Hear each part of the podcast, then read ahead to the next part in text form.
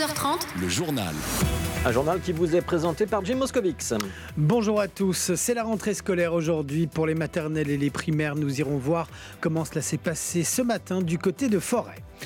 En début de semaine, des ossements étaient découverts lors de travaux menés par Vivaco Saint-Josse. Ces travaux ont pu reprendre, mais sous le regard aguerri d'une archéologue. Et enfin, vous présentera le Brussels Mobility Center. C'est le nom du nouveau dispatching commun de la STIB et de Bruxelles Mobilité. Nous sommes donc le 1er septembre, jour de rentrée scolaire pour de nombreux jeunes bruxellois. Chaque rentrée est différente, mais il y a tout de même des points communs d'année en année. En maternelle, ce premier jour reste difficile pour certains enfants, mais également pour certains parents. Exemple ce matin à l'école du BEMT à Forêt dans la classe de Madame Yolande. Il est presque 8 heures, Madame Yolande retrouve l'école. Un 1er septembre, c'est toujours quelque chose. On va retrouver les anciennes habitudes. En effet, oui, ben, c'est la 33e année pour moi de rentrer. 21 chaises, une par élève. Cette année, il y a 4 nouveaux. Tout est prêt. C'est déjà le moment de redescendre. La cour de récréation se remplit un peu plus vite que d'habitude. Moi, je suis Yolande, je suis institutrice en 3e maternelle. Certains sont timides, d'autres un peu moins. Je connais pas tous les amis. Mais tu vas apprendre à les connaître.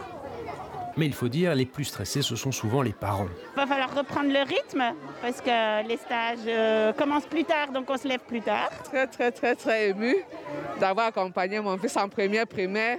Et lui aussi, il est très content d'y arriver. Et il veut rencontrer ses copains. 8h30, la musique retentit. C'est l'heure de se mettre en rang et de quitter les parents parfois dans les larmes.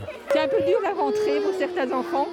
Euh, mais c'était déjà comme ça avant, donc je ne m'inquiète pas. Je connais Mélia, voilà, tout va bien. Ma chérie, tout va bien, ça va aller. Une séparation difficile pour tout le monde après deux mois, mais les larmes s'apaisent ensuite dès les premières secondes en classe, avec un début en douceur. J'enfile mon manteau, oh, oh, oh, mon cartable sur le dos. Oh, oh, oh. Et voilà, c'est reparti pour dix mois. On se retrouve l'année prochaine en première primaire. Un reportage de Thomas Dufresne.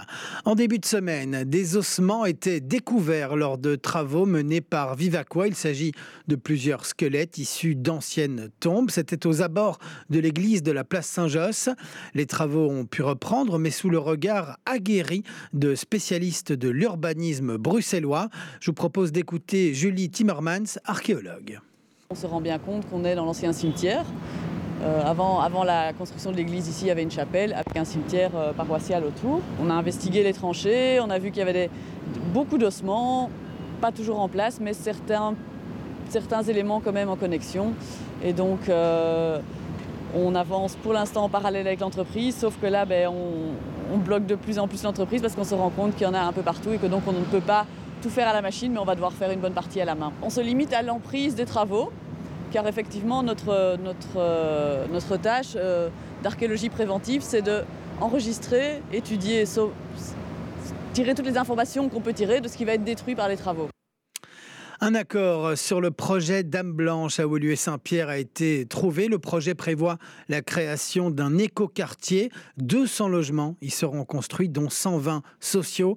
Selon le journal Le Soir, les différents acteurs se sont accordés sur l'avenir de ce site de plus de 9 hectares. Le Brussels Mobility Center, c'est le nom du nouveau dispatching commun de la STIB et de Bruxelles Mobilité. L'objectif, favoriser la communication et renforcer la collaboration entre les différents services en charge de la mobilité ici à Bruxelles. On écoute Brieux Deméus, CEO de la STIB. Qu'est-ce qui diffère concrètement D'abord, ils sont physiquement ensemble au même endroit, ça c'est la première chose. Ils peuvent se parler beaucoup plus facilement. S'il y a un incident sur le réseau de quel type que ce soit, par exemple un problème dans le, dans le métro qui a un impact sur le tram ou sur le bus, eh bien ils vont tout de suite prendre les actions euh, immédiatement nécessaires pour compenser, par exemple organiser un, bus, un bus navette. Un exemple pour dire comment ça se passe. La deuxième chose très importante, c'est qu'on en a profité aussi pour implémenter les toutes dernières technologies. Euh, vous voyez derrière moi, ce ne sont plus que des technologies digitales. Il n'y a plus les technologies qui datent euh, de 50 ou 60 ans. Et ces technologies permettent par exemple de gérer le métro automatique qui sera mis en service dans quelques années. Il est midi 34, on va s'intéresser aux trottinettes qui sont de plus en plus nombreuses. Il suffit d'ouvrir les yeux pour s'en rendre compte dans la capitale. hein. Oui, il y a encore un nouvel opérateur qui a fait récemment son apparition à Bruxelles. Euh, le problème de cet opérateur, c'est ces QR codes de ces trottinettes qui sont arrachés. Les véhicules deviennent alors inutilisables pour les utilisateurs. Mais vous allez le voir, c'est souvent le sort réservé aux nouveaux venus sur le marché. Le petit nouveau est arrivé sur le marché bruxellois de la trottinette au début de l'été. Moins cher que ses concurrents, Maxence, étudiante, l'utilise régulièrement le soir lorsqu'elle sort du boulot. Euh, bah, quand je voulais prendre des bolts, euh, je prenais ça pendant un moment, puis très vite, euh, elles sont toutes. le QR code il est abîmé. L'entreprise estonienne dit connaître le problème. C'est une fièvre qui arrive en général quand nous arrivons nouveau sur, euh, sur un marché. Et il y a aussi différentes autres raisons. Et une des raisons, après certaines recherches, on a constaté qu'il y a du vandalisme sur les QR codes parce que certaines personnes voudraient s'approprier ces trottinettes-là, se les garder pour elles-mêmes. Ce type de vandalisme, les autres opérateurs arrivés plus tôt dans la capitale le connaissent bien. Mais il semblerait que le phénomène ait tendance à s'apaiser avec les années. Une fois toutes les semaines, on avait euh, euh, 15 trottinettes sur une place qui, qui avait le QR code qui était, euh, qui était caché. Après, ça se nettoie assez facilement. Aujourd'hui, on n'a plus du tout ce problème-là. À mon avis, le fait d'être là depuis plus longtemps euh, fait, en, en sorte que les gens se sont habitués à nous. Quoi. Dans un premier temps, on va mettre euh, trois QR codes supplémentaires sur la trottinette au cas où si l'un d'eux est vandalisé, qu'on puisse quand même débloquer la trottinette. Ces actes de vandalisme ne freinent pas pour autant les ambitions de l'entreprise. La plateforme lance aujourd'hui son offre à Namur et compte doubler sa flotte à Bruxelles dans les prochaines semaines. L'intelligence artificielle se développe partout dans le monde et Bruxelles n'y échappe pas. Dans la capitale, la start-up Radix devient un acteur important dans ce domaine. Après trois ans d'activité, elle poursuit son ambition de faciliter la vie de certaines entreprises. Le secrétaire d'État à la digitalisation, Mathieu Michel, visitait hier la start-up. Des écrans, des lignes de code et beaucoup, beaucoup de data. Ici, on développe de l'intelligence artificielle. Nous sommes chez Radix, une start-up qui se développe depuis trois ans au cœur de Bicentral. Dernier client en date, la SNCB.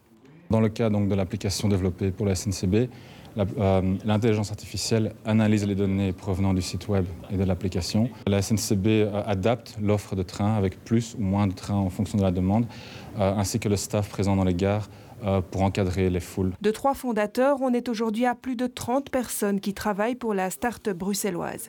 De quoi susciter l'attention de Mathieu Michel, le secrétaire d'État en charge de la digitalisation.